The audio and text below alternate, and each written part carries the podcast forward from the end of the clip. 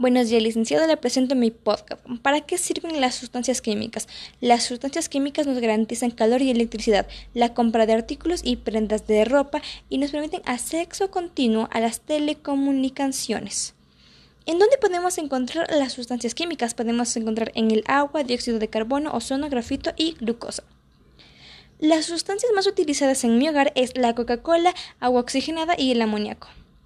La fórmula de la Coca-Cola es ácido y hidróxido. La fórmula del agua oxigenada es H2O2 y la fórmula del amoníaco es NH3.